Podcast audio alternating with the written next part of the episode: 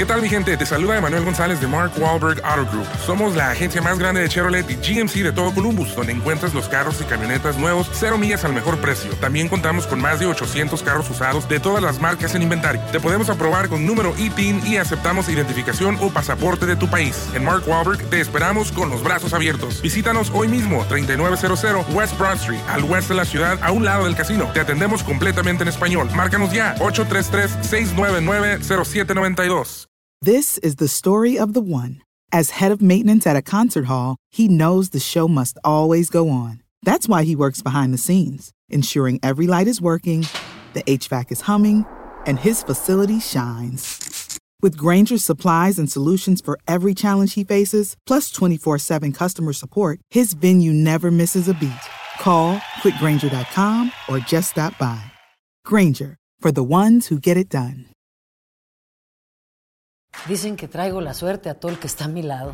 Y esa es mi mala fortuna. Basada en el clásico de Juan Rulfo, llega Univisión, El Gallo de Oro. Supongamos que la caponera puede inclinar la suerte a quien ella quiera. ¿Estás tardando en conquistarla? Con Lucero, José Ron y Plutarco Asa. Este gallo está cambiando la vida. En una historia legendaria de amor y azar. No trates de cambiarme, no lo vas a lograr. El Gallo de Oro, lunes a viernes a las 9 por Univisión. El siguiente podcast es una presentación exclusiva de Euforia On Demand. Le dijimos en este programa hace varios meses que el consenso aparente y la colaboración aparente se iba a ir terminando en Puerto Rico en la medida en la que se fueran tomando las medidas concretas que son el resultado de la organización de la que mandó la ley promesa sobre Puerto Rico y que eh, tan pronto eso comenzara a suceder, el, íbamos a ver la descomposición de la discusión pública en los intereses especiales en los que se, de los cuales se compone la vida pública de cualquier sociedad, no la de Puerto Rico nada más. Esto es un proceso clásico político. Los que hemos estudiado ciencias políticas como una disciplina sabemos que en las sociedades que como la nuestra se trata o se fundamentan, por lo menos en teoría, en el ejercicio de libertades individuales y de derechos individuales, pues lo que pasa inmediatamente es que cada sector de esa sociedad se divide en apego o con arreglo a sus propios intereses. Entonces la gente que quiere una cosa y quieren lo mismo se juntan y, presionan y quieren que se les complazca versus los que quieren lo contrario, que hacen lo mismo. Eso se llama en ciencias políticas, amigas y amigos, pluralismo, una sociedad compuesta de una pluralidad de intereses, pluralidad que viene de plural, ¿verdad? De muchos. Y eso es lo que estamos viendo. Pero mire, es, un, es el caso clásico. Y les he dicho también, mis queridos amigas y amigos que me oyen todos los días a esta hora de la tarde, y los que me escuchan también a las 5 de la mañana, que son muchos, cada vez eh, son más que me, me abordan y me dicen que escuchan la repetición a las 5 de la madrugada. Les he dicho también que lo que hay que hacer para entender los próximos meses y los próximos años en Puerto Rico es buscar las otras jurisdicciones donde pasó lo que está pasando en Puerto Rico. Si usted quiere buscar el caso de Argentina, si usted quiere buscar el caso de Grecia, si usted no le gustan los casos sobre países que son soberanos, como esos que les mencioné, pues entonces busca los casos en los Estados Unidos, de la ciudad de Detroit, se lee el caso más antiguo, más conocido, que es el de Nueva York, pero hay muchos, ¿ah? hay muchas quiebras en los Estados Unidos de gubernamentales. Eh, y si no, pues entonces tiene que adscribirse al análisis que podemos hacer los que comentamos los asuntos públicos sobre el único caso estatal de quiebra en los Estados Unidos, que es el del Estado Libre Asociado de Puerto Rico. Porque este es el texto que se está escribiendo ahora, pero no quiere decir que la circunstancia de Puerto Rico es única y exclusiva. Esto es se ha repetido aquí el caso de, de muchas otras jurisdicciones soberanas y o subordinadas, como usted quiera verlo. Y pues es evidente que se le acabó a la Junta de Supervisión Fiscal cualquier viso de apoyo que hubiese podido tener en Puerto Rico cuando se escribió y se aprobó la ley promesa y se creó el régimen financiero sobre el cual se va a fundamentar la vida económica y social en Puerto Rico en los próximos 15 o 20 años, para que tengamos una idea de cuánto es que esto va a durar. Cuando se fue a crear la Junta, todos los sondeos de opinión pública decían que por una abrumadora mayoría, más del 80%, yo llegué a ver sondeos que eran del 89% de apoyo, los puertorriqueños la pedían a gritos y pedían que viniera un organismo que no respondiera a la política partidista a sustituir el libre albedrío o la capacidad decisional de los políticos. Porque entonces el consenso era que los políticos con sus decisiones políticas basadas en política partidista habían chavado a Puerto Rico. Y que hacía falta alguien que no estuviera ligado al proceso político. Y todo el mundo lo veía como que se le acababa el guame a los políticos buscones que usaban el gobierno para darle contratos a los amigos y para desbotar los chavos. Y pedían a gritos la Junta y la Junta llegó. Y la Junta llegó pero llegó con una mentalidad propia. La Junta no viene. Miren yo estoy ya bastante claro aquí en cuanto a qué es lo que esto está pasando Inclusive yo erré en algunos de los juicios en los que evalué originalmente la Junta y lo tengo que reconocer. La Junta, miren, no viene a cobrar la deuda de los bonistas nada más, aunque algo de eso puede haber. No viene a salvarle la cara a Puerto Rico para facilitar la estadidad, aunque la mayoría de sus miembros son los que son puertorriqueños, son simpatizantes de la estadidad. Dicho, casi todos los que están ahí que son puertorriqueños son estadistas. No, la Junta tiene una visión propia de cómo debe ser el gobierno de Puerto Rico y cómo debe ser eh, el fisco. Y es una visión conservadora de hombres de empresa que creen que mientras más grande el gobierno, más daño le hace a la economía de los pueblos y que mientras más grande el gobierno, más tiene que pagar la gente en taxes, etcétera, y que por lo tanto hay que aprovechar la crisis para convertir al gobierno de Puerto Rico en una cosa totalmente distinta a lo que ha sido por los últimos 70 años o más, 75, 76 años, el gobierno de Puerto Rico. Y eso es lo que está sucediendo. Hoy me parece a mí que aquí tenemos que verlo por dos avenidas. La parte local, la parte local de cómo eso se está dando lo voy a dejar para el segundo turno. Voy a hablarle en este primer turno de la parte de los Estados Unidos y Washington. Hay dos escritos hoy que han trascendido en la prensa norteamericana que le dan a usted una idea de eso. Hay un buen escrito que se los recomiendo. Otra vez se fue la luz, Pacheco, aquí. En el periódico de Hill.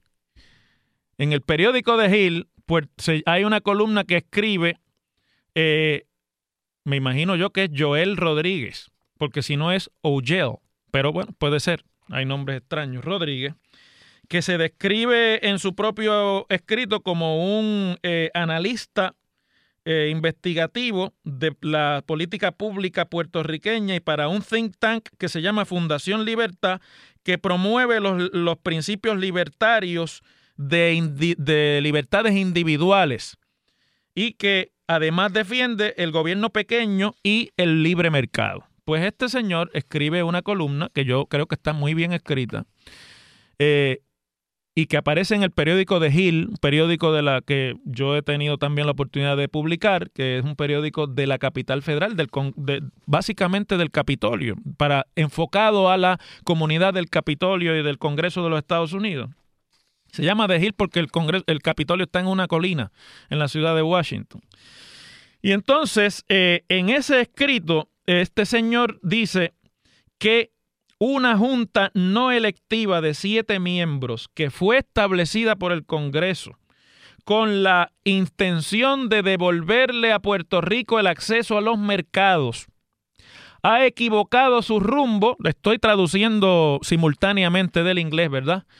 Ha equivocado su rumbo y ha escogido políticas en las que se pueda conseguir que ese acceso se logre mediante la consolidación de las deudas de Puerto Rico y que esa consolidación no debe darse definiendo cuáles son los servicios esenciales que el gobierno tiene que prestar y por ende, añado yo, sacando al gobierno de todo lo que no sean servicios esenciales y, y, pasando eso al sector privado, es decir, privatizando todo lo que no sean servicios esenciales, que es algo que la Junta no ha hecho todavía realmente, ni tampoco ha hecho el gobierno, y que eh, además de eso, eh, ese acceso y esa, y esa falta de la Junta de definir cuáles son los servicios esenciales se quiere sustituir por un tumbe a los acreedores y a los bonistas de Puerto Rico y, sustituir, y lograr la consolidación cortándole a los bonistas su derecho a cobrar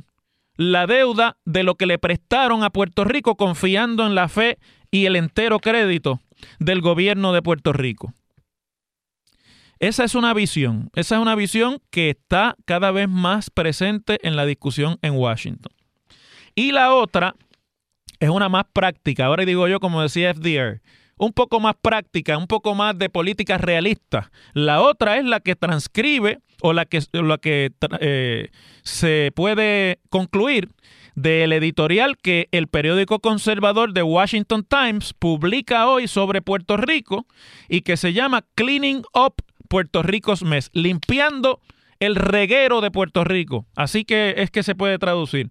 Y el subtítulo es La crisis eh, está en un punto crítico y está acercándose al momento del desastre. Ese es el subtitular del editorial del Washington Times, no es el Washington Post, que es un periódico liberal, este es el contraparte, pero que se publica en la ciudad de Washington y que es un periódico de la derecha, un periódico conservador, republicano, si usted quiere llamarle de alguna manera. ¿Cuál es el approach que hacen los conservadores eh, del Washington Times? Un poco más eh, menos teórico y más práctico que el que hace la columna de Rodríguez en el de Hill. Pues lo que está diciendo esta gente es, miren, la Junta es un mal que llegó para quedarse, no ha hecho su trabajo, las decisiones han sido flojas, el gobierno y la Junta han perdido el tiempo, están jugando aquí un juego para parecer que están en desacuerdo, pero hacen lo mismo. Y aquí la única esperanza que tienen los conservadores que mandan en Washington. Recuerden ustedes que la mayoría es republicana en Cámara y Senado. ¿Mm? No se les olvide que el Congreso lo controla la derecha conservadora y no se le olvide que el presidente se, se llama Donald Trump. El approach o el acercamiento de este periódico es, miren, la Junta la vamos a tener que aceptar porque es una criatura del Congreso para bregar con el problema de Puerto Rico, pero lo que no tenemos que aceptar es quiénes son los miembros de la Junta. Y le meten caña a Arthur González, que es un juez de Nueva York, experto supuestamente en el tema de las eh, pensiones y de cómo se resuelve el problema de la deuda de los fondos de pensión que, que vendieron deuda y bonos por un tubo y siete llaves en los Estados Unidos. Y hay un montón de grupos de inversión en los Estados Unidos que metieron su dinero en la deuda de pensiones de Puerto Rico porque era triple exenta para hacer muchos chavitos y ahora se encuentran con que la posibilidad de cobrar esa deuda es cada vez mínima si lo que la Junta quiere hacer ante el Tribunal de Quiebras bajo el capítulo 3 y si lo que quiere hacer el gobierno de Puerto Rico huyéndole a la realidad de la austeridad, se logra, que es no pagar nada de la deuda. Y esta gente obviamente se están defendiendo y se vamos a sacar a Artur González ese de ahí porque ese es un nombramiento de Obama. Obama fue el que lo nombró. Recuerden que en la Junta hay miembros que los nombraba la mayoría en la Cámara, la mayoría en el Senado, la minoría en la Cámara, la minoría en el Senado y el presidente, que entonces era Barack Obama, algunos de los cuales se vencen próximamente. Y lo que hace este grupo es hablándole a, Donald Trump en la Casa Blanca, ayúdanos a nosotros que somos tu gente y vamos a ir sacando a esta gente de la, de la Junta que no le responden a los mejores intereses de lo que en su momento le prestaron con confianza dinero a Puerto Rico y ahora quieren que no se cobre ese dinero. Y por ahí es que van los tiros en Washington. Como ya tengo que cambiar al próximo tema, que tiene que ver con esto también, pero venimos por Puerto Rico, termino con una anécdota. Cuando yo era prepa en la Universidad de Puerto Rico, se tenía que nombrar al rector del recinto universitario de Mayagüez. Entonces había un candidato que tenía el, respaldo de Fortaleza y del Senado, que era una figura conocida en el Partido Popular, y, pero el alcalde de Mayagüez, que se llamaba Benjamín Cole, no, los, no lo quería y tenía su propio candidato. Y empezaron a pelear Benjamín y Fortaleza ante la Junta de Gobierno de la universidad, que entonces era el Consejo de Educación Superior, que a la misma vez servía como Junta de la universidad, y estuvieron meses impugnando el proceso de eh, nombramiento y de consulta del rector de Mayagüez hasta que el presidente de la universidad y, la, y el consejo dijeron, ¿saben qué? Ninguno de los dos. Vamos a nombrar al que está interino y nombraron entonces al doctor José Luis Martínez Picó, que en paz descanse. Y a ninguno de los dos complacieron. Yo creo que por ahí algo de eso es lo que va a pasar en el Congreso. Las cosas como son. En WKAQ se abre el aula del profesor Ángel Rosa. Conoce de primera mano cómo se bate el cobre en la política. Las cosas como son. Profesor Ángel Rosa en WKAQ.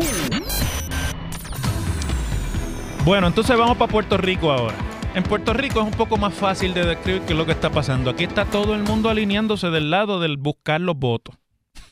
Los de Washington, los que están en Washington, están tratando de influenciar al Congreso y al presidente en decisiones sobre Puerto Rico. Están tratando de cobrar los bonos que compraron y que tienen bajo la ley y la constitución derecho a cobrar. Y los de Puerto Rico están tratando de buscar votos para ganar las elecciones cualquiera de los que en este juego participan. Hoy se anuncia que el Partido Popular, por voz de su presidente, Héctor Ferrer, ha aceptado o se ha ofrecido, por así decirlo, para acompañar al gobernador Ricardo Rosello en su esfuerzo de ir a Washington con un grupo de multisectorial, o sea, un grupo de diferentes sectores del país, en aras o para, en aras quiere decir en la esperanza de impulsar medidas de política pública en el Congreso que, para atender la crisis fiscal del país. Traducción, enmiendas a las disposiciones de la ley promesa para que se aclare hasta dónde puede llegar o no la Junta en su poder y para ver si con eso revierten las decisiones que ha anunciado la Junta y que, en mi opinión, tiene el respaldo de la ley y de la letra y el espíritu de promesa para imponer a través de los tribunales. Mientras que el Partido Independentista, puesto en el mismo predicamento porque el gobernador ha sido exitoso y hay que reconocerlo aquí, el gobernador le dio adelante a los partidos de oposición. Y con un argumento débil y yo creo que falso, pero un argumento que ha penetrado la opinión pública porque no siempre la verdad triunfa en la opinión pública, el gobernador ha dejado claro que él no favorecía ni presentó ni sabía que la jornada laboral estaba en el plan fiscal y que él se opone y que él se va a amarrar de la columna que se tenga que amarrar y va a tener que coger el puñal en la boca y si lo tiene que coger se lo clava cualquiera ese puñal. Pero él no va a permitir ni la reducción de las pensiones ni la, ni la reducción de la jornada laboral. Y ahí le ha dado adelante a los grupos de la oposición que se ven en el predicamento de tener que acusar al gobernador de politiquero. Y al hacerlo se ven igual de politiquero. ¿Ves? Este es el juego. Y entonces, pues los ha poquito a poco metido en el caballo de todos, vamos juntitos para allá a pelear esto porque esto nos conviene a todos, es los votos de todos aquí. Y así yo puedo decir después que tú lo sabías, pero que no quisiste decir la verdad. Y yo digo que yo como quiera me opuse. Y entonces el gobernador dice, no, pero es que ustedes fueron los que fueron a Washington eh, junto al comisionado a pedir promesa. O sea que ustedes también tienen aquí responsabilidad porque ustedes eran gobierno cuando aprobaron promesa y defendieron como, como política pública, ¿verdad? la creación de promesa. Ese es el juego político, esos son los argumentos. No estoy dando mi opinión aquí, se lo estoy describiendo como es, para que lo tengamos claro. El PIB dijo, mira, yo en ese juego juego con cuidado. ¿Por qué? ¿Por qué el, el PIB dice que juega con cuidado? Vamos a ver queridos amigos que me escuchan, que son buenos estudiantes, que Padilla se me fue para allá para el control. El PIB sabe, y no le importa el juego de los votos, porque el PIB sabe que no va a ganar las elecciones. Las elecciones próximas o las gana el PNP con Ricardo Rosselló o con el que sea, o las gana el Partido Popular con Héctor Ferrer o con el que sea. Y por eso es que el discurso se parece, porque esos son los dos partidos que pueden ganar y están jugando el discurso de ganar votos con esto. Mientras que el PIB, que sabe que no va a ganar, dice, bueno, yo ganar las elecciones no voy a ganar nunca. Lo único que yo le puedo sacar a esto es que se vuelva a discutir el tema de la independencia y del estatus. Y por lo tanto, el PIB ha dicho, nosotros con cuidado, porque el primero que nadie nos ha llamado oficialmente para pedirnos que estemos, seamos parte de un grupo multisectorial. Y dice el senador Juan Dalmau, senador del Partido Independentista, lo que puedo anticipar es que evaluaremos ese tipo de invitación, al igual que en el pasado, a la luz de que sirva de instrumento para enfrentar el problema de fondo, el problema colonial y sus instrumentos como la Junta de Control Fiscal. Y ahí, pues entonces se refugian en el asunto de estatus para poder decir después, si no aceptan la invitación y caer en la trampa del gobernador de irlo a ayudar a que mantenga el apoyo en la opinión pública con la actitud que ha asumido ante su propio plan fiscal, de decir, no, nosotros no participamos porque eso era un chichichija y ahí no había nada para la descolonización de Puerto Rico y el PIB es un partido de descolonización y no se presta para este tipo de juego. Así que allá los dos partidos principales que participen. Eso es lo que está diciendo entre líneas el PIB. Y para entender este juego usted tiene que leer entre líneas. Mientras que hoy uno de los miembros de la Junta de Control Fiscal, atención amigos pensionados que me escuchan, uno de los miembros de la Junta de Control Fiscal le dice a el periódico Caribbean Business en la edición de hoy, eh, le dice este señor que se llama, eh, ya mismo les digo que se me ha perdido aquí la página, a Andrew Biggs. Andrew Biggs le dice, mire, esa legislación de, de retiro que convirtió en 401k y que hace unos ajustes con el retiro no nos gusta, hay que hacer más ajustes. Y son ajustes como los que la Junta anunció en la última reunión. Y nosotros, como esto es un asunto ya de ajustes al plan, esto lo va a tener que decidir el, el tribunal es un asunto de litigio dentro de lo que termines decidiéndose que el gobierno de Puerto Rico tiene disponible para operar versus lo que tiene que pagar en deuda una vez se dilucide el proceso de quiebra. ¿Ah? Así es como se bate el cobre en la política puertorriqueña. El pasado podcast fue una presentación exclusiva de Euphoria On Demand. Para escuchar otros episodios de este y otros podcasts, visítanos en euphoriaondemand.com. ¿Qué tal mi gente? Te saluda Emanuel González de Mark Wahlberg Auto Group. Somos la agencia más grande de Chevrolet y GMC de todo Columbus, donde encuentras los carros y camionetas nuevos, cero millas al mejor precio. También contamos con más de 800 carros usados de todas las marcas en inventario. Te podemos aprobar con número ITIN y aceptamos identificación o pasaporte de tu país. En Mark Wahlberg te esperamos con los brazos abiertos. Visítanos hoy mismo, 3900 West Broad Street, al oeste de la ciudad, a un lado del casino. Te atendemos completamente en español. Márcanos ya, 833-699-0792. This is the story of the one. As a maintenance engineer, he hears things differently. To the untrained ear, everything on his shop floor might sound fine, but he can hear gears grinding or a belt slipping. So he steps in to fix the problem at hand before it gets out of hand. And he knows Granger's got the right product he needs to get the job done, which is music to his ears. Call, clickgranger.com, or just stop by. Granger, for the ones who get it done. Esto solo es el principio. Porque lo mejor. Esto no se va a quedar así. Lo más impactante. ¿Por qué? Soy tu padre. Esta mujer me robó. Por favor, abre tus ojos. Está por venir en. ¡Pablo! ¿Entendiste? Tu vida es mi vida. De lunes a viernes a las 8 por Univisión. Y eso sí que amerita un brindis, ¿no crees?